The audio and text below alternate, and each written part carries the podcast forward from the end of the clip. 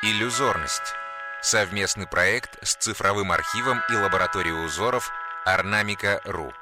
Рассказывает создатель архива Мария Лалейт. Орнамент 14408. Войлочный чепрак с узором из экзотических цветов. 4-3 века до нашей эры.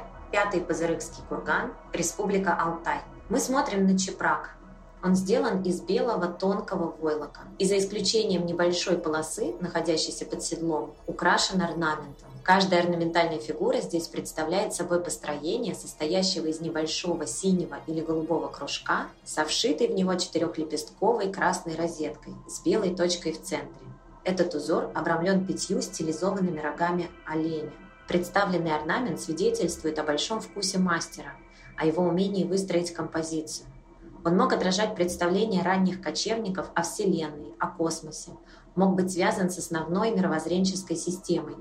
Отсюда изображение большого количества символов, обозначающих Солнце, таких как синий кружок, небо, с красной четырехлепестковой фигурой в центре – Солнце, и рога оленя, обозначающие мировое дерево.